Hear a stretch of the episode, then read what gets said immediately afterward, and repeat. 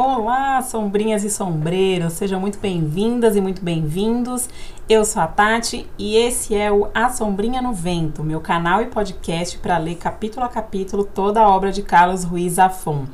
Se você está chegando agora e esse é o primeiro vídeo ou o primeiro episódio de podcast que você está assistindo ou ouvindo, para e vai lá assistir ou ouvir desde o primeiro episódio ok? Como a gente está lendo capítulo a capítulo, para você entender tudo, tem que ver desde o começo, na ordem. Lembrando que você consegue acompanhar pelo YouTube, é só procurar lá a sombrinha no vento.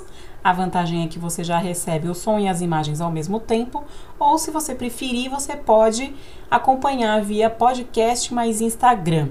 O podcast está em todos os principais agregadores, é só procurar no seu favorito A Sombrinha no Vento e para ver as imagens, você me segue no Instagram, arroba assombrinha no vento. Sem mais delongas, vamos então começar o nosso terceiro episódio. Hoje a gente vai ler o capítulo 2 de A Sombra do Vento. Lembrando que aqui é sem spoilers, ok, gente? Cada episódio vai tratar somente do que veio antes no livro, nos capítulos anteriores, e do conteúdo do próprio capítulo, mas eu nunca vou falar dos acontecimentos futuros. Então, se você ouvir os episódios ou assistir os vídeos na ordem, você não vai ter spoiler nenhum. Vamos então para o resumo do capítulo 2.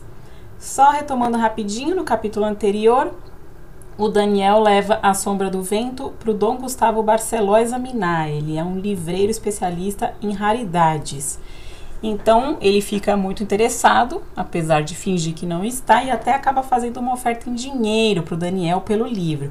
Mas o Daniel recusa e diz que só quer saber mais sobre o livro e sobre o autor, né? O Julian Carax.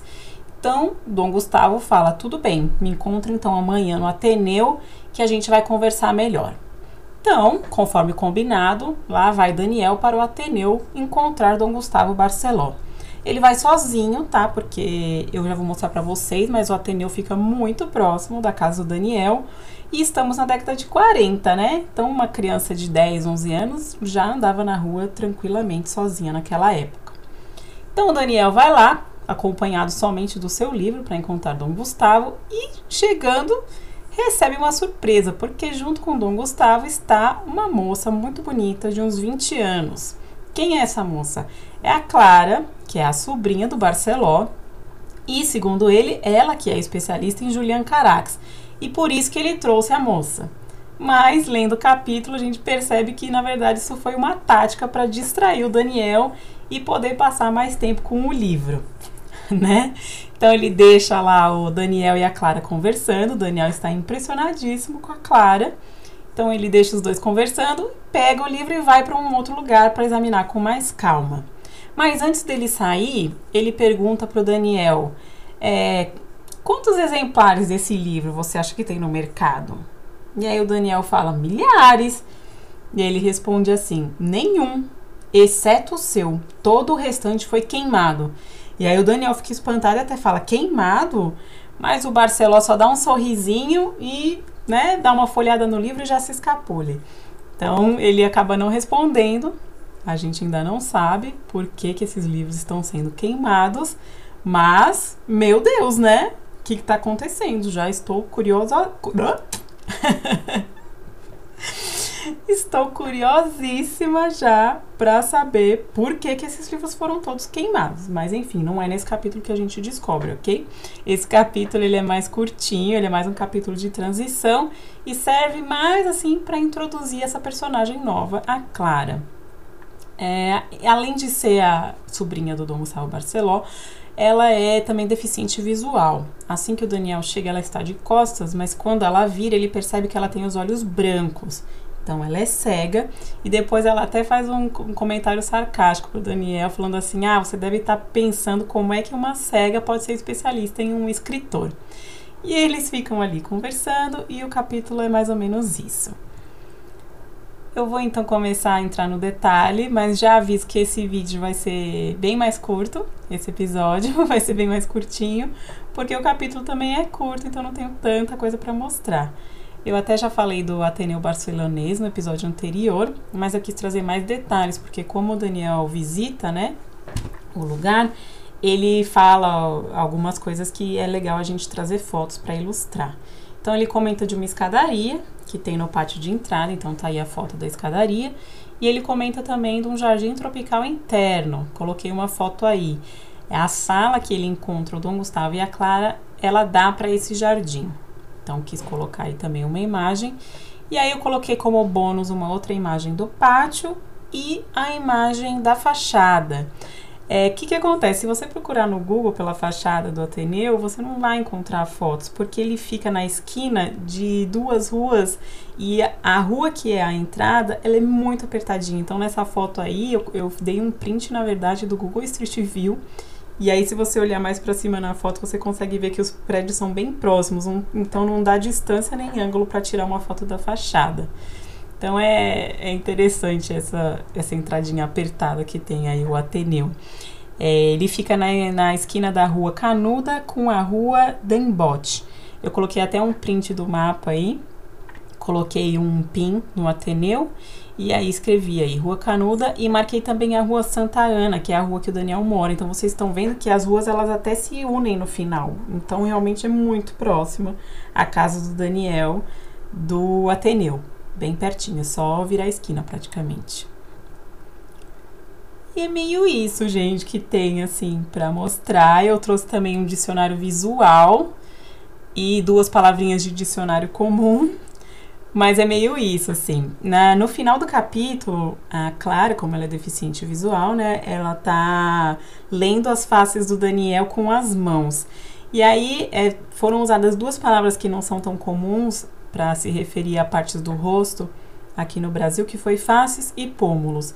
Então eu deixei aqui no dicionário também as faces seriam as partes da bochecha e os pômulos seriam as maçãs do rosto. E aí o resto é dicionário visual mesmo, porque eu sou péssima de botânica e eu não sabia nem como era uma açucena e nem como era um salgueiro. Então eu coloquei imagens aí para quem é como eu e não sabe nada dessas coisas de, de planta. tá aí o salgueiro, essa árvore bem bonita, que tem esses ramos e folhas que caem pro chão. E ele fala do salgueiro, Daniel, na hora que ele tá descrevendo a Clara. ele fala que ela tinha um ar triste e que a alma parecia cair-lhe aos pés, como os ramos de um salgueiro. Então tá aí, aqui no Brasil a gente conhece essa árvore como chorão também, é uma árvore bem bonita. E a açucena é essa espécie de lírio, eu coloquei aí a, a imagem. E coloquei também uma foto de um campo de açucenas, porque na verdade o Dom Gustavo pergunta para o Daniel se ele sabe como é, é difícil achar esse livro no lugar que ele achou, porque ele pergunta: ah, onde você achou esse livro? E o Daniel fala: hum, eu não posso te contar. Só que o Dom Gustavo claramente conhece né, o cemitério dos livros esquecidos. Então ele fala: hum, já imagino onde que você achou. Você deu muita sorte. Seria como achar uma agulha num campo de açucenas. Então coloquei aí o campo de açucenas. E essa essa expressão, para mim, na versão brasileira, né, seria achar uma agulha num palheiro.